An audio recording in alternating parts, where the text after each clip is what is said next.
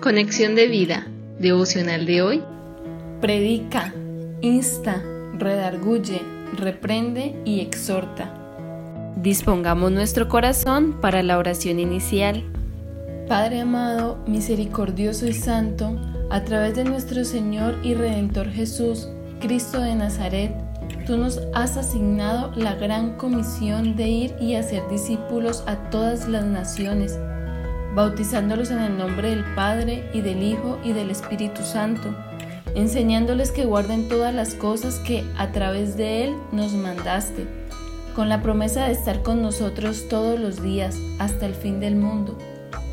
Henos aquí, Señor, estamos dispuestos en espíritu y en verdad para en la llenura de tu espíritu obedecer a tu mandato llenos de tu presencia y de tu poder. Amén. Ahora leamos la palabra de Dios.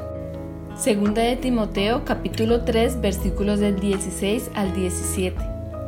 Toda la escritura es inspirada por Dios y útil para enseñar, para redarguir, para corregir, para instruir en justicia, a fin de que el hombre de Dios sea perfecto, enteramente preparado para toda buena obra.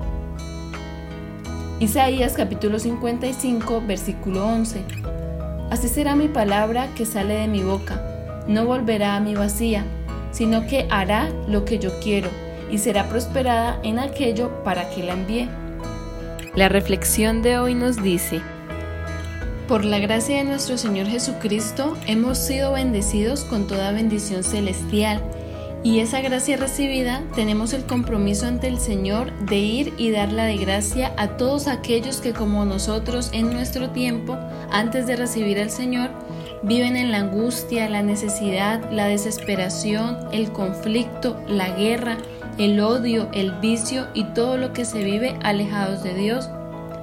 Hoy, más que nunca, el cumplimiento de la gran comisión que nos ha sido encomendada es un imperativo mucho más en momentos como este en que la dura prueba del coronavirus ha llevado a la angustia, a la desesperación y a la incertidumbre al mundo entero.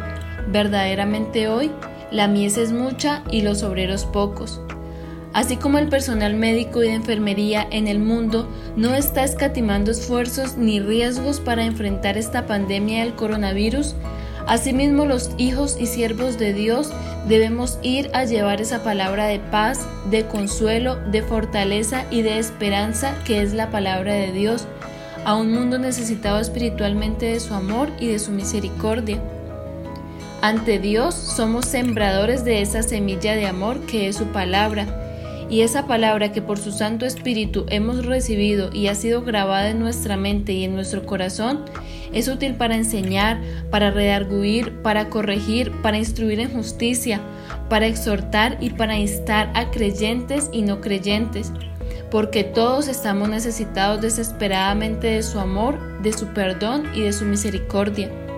Sembrar es lo nuestro, porque una vez sembrada la palabra en el corazón de las personas, esa palabra ya no vuelve a Dios vacía, sino que cumple en quien la reciba el propósito para el cual la envía. Y recordemos que el Señor nos promete en su palabra, no temas porque yo estoy contigo, no desmayes porque yo soy tu Dios que te esfuerzo, siempre te ayudaré, siempre te sustentaré con la diestra de mi justicia.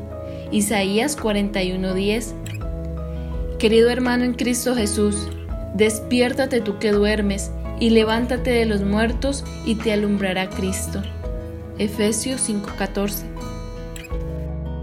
Visítanos en www.conexiondevida.org.